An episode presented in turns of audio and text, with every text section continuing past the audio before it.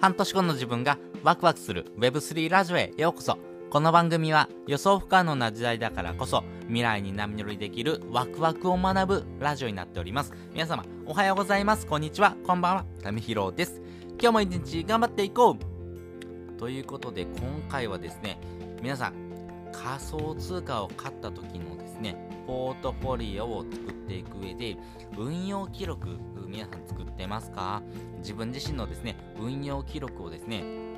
えー、事前に作っておくとですね非常にですね使いやすいのかなと思いますし実際ですね運用記録をですね見てみるとですね自分自身がですね取引したですね、えー、タイミングとですね購入した金額そして、えー、そのタイミングのですね、え、損益というところもそうなんですけどもじゃあ今どんな損益になってんのってことがですねさっとわかるようなですね形のですねえー、見せ方ができますんで、まあ、そういったものをですね、作っていくですね、方法ですね、まあ、運用記録をですね、えー、どうやって作っていくのか、まあ、この3ステップをですね、お話ししていこうかなと思っております。先にですね、えー、3ステップお話ししていくと、まず1つ目、取引レポートをダウンロード。2つ目、スプレッドシートや Excel にコピー。そして3つ目、取引単価を計算するということです。それぞれ解説をしていきます。まずですね、取引レポートをダウンロードしましょうということなんですけれども、じゃあ例えばですけども、ビットコインのですね、取引レポートをですね、えー、ダウンロードしたいのであれば、例えばコインチェックであればですね、えっ、ー、と、約定履歴というところからですね、詳細をですね、表示というところを押してですね、そして、えー、CSV ダウンロードを押すとですね、えー、この取引レポートというのがですね、えー、一括で、えダウンロードすることができます。えー、ビットフライヤーであればですけども、えー、お取引レポートをすべてダウンロードにタップをしてですね、え、ダウンロードに関するメールが届きますんで、まあ、その URL からですね、ダウンロードをしていくという方法になっていきます。で、2つ目、えスプレッドシートや Excel にコピーということなんですけども、えっ、とですね、えー、コピーするんですが、必要な部分だけをですね、えー、抜き取っていく。要はそれ以外の部分はですね、削除していきましょうということなんですけども、必要なですね、えポイントがですね、えそうだな、え5つあるかなと思います。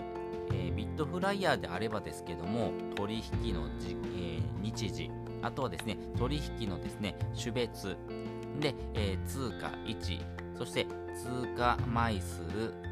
そして通貨2枚数、まあ、この5つをですね、えー、使っていただくという形になっていきます。まあ、ちなみにですね、通貨1っていうのはですね、仮想通貨のですね、種類ですね。で、通貨枚数っていうのはですね、えー、仮想通貨のですね、保有量、そして、えー、通貨2の数量っていうのはですね、実際に取引で買われたお金ということになっていきますんで、まあ、こういった形のものをですね、え、まずは用意していきましょうということです。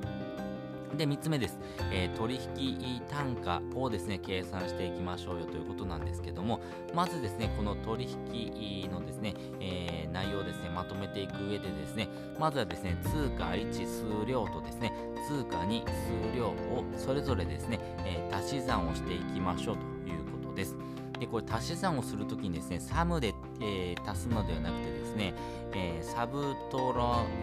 ルというものをですね、使ってきてくださいね。アルファベットもう一回言いますね。SUBTOTAL ですね。まあ、これをですね、使ってですね、えー、計算をしていくという形になります。要はですね、これ表示している部分のですね、範囲だけをですね、足していくというふうなですね、関数になってますんで、まずはこれを使ってですね、それぞれのですね、足し算をしていきましょうということです。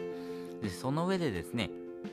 えー、と4つのポイントをですね、えー、計算していきます。まずですね、取引単価はですね、えー、取引にかかった金額割るビットコインの数量で求めることができますんで、まあ、そのですね、え数式をですね、えそのセルにですね、記入してみましょう。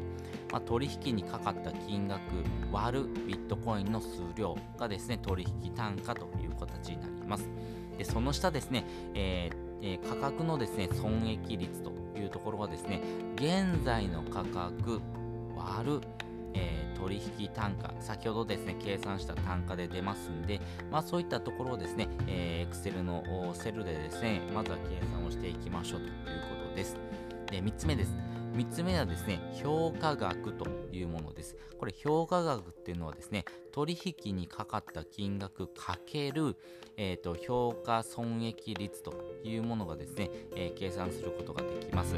要はですね、えー、その取引でですね、どれぐらいのですね、損益が出たのか、まあそのパーセントとかもですね、測ることができるというものです。そして最後、えー、取引のですね、え評価のですね、損益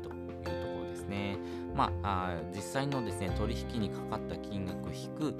評価額ということでですね割り出せることができますんで、まあ、そういったものをですね入れておくとですね、えー、自分自身のですね購入履歴からですねじゃあビットコインをですねどれぐらいですね購入してですね保有しているとですねあなるほどね購入した時からですねこれぐらいのですね損益が発生しているのねああなるほどこんだけプラスになってるのかとかこんだけ利益が上がってるのねってことが見えますんで、まあ、そういったところをですねまとめておくのがいいかなというふうに思っております。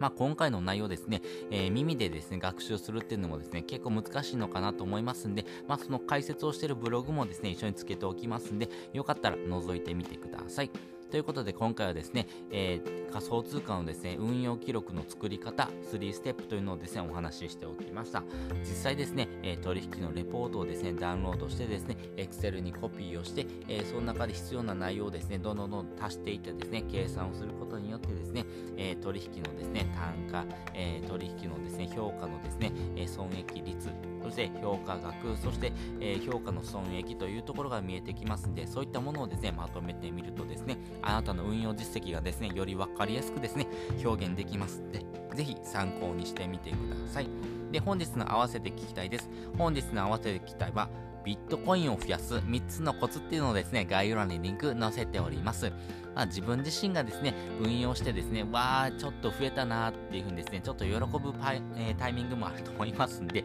実際ですね、これからどんどんどんどんですね、ビットコインを増やしていきたいなって方はですね、こちらの放送を聞いてもらうとですね、あ、なるほど、そういうタイミングで買うのね、とかですね、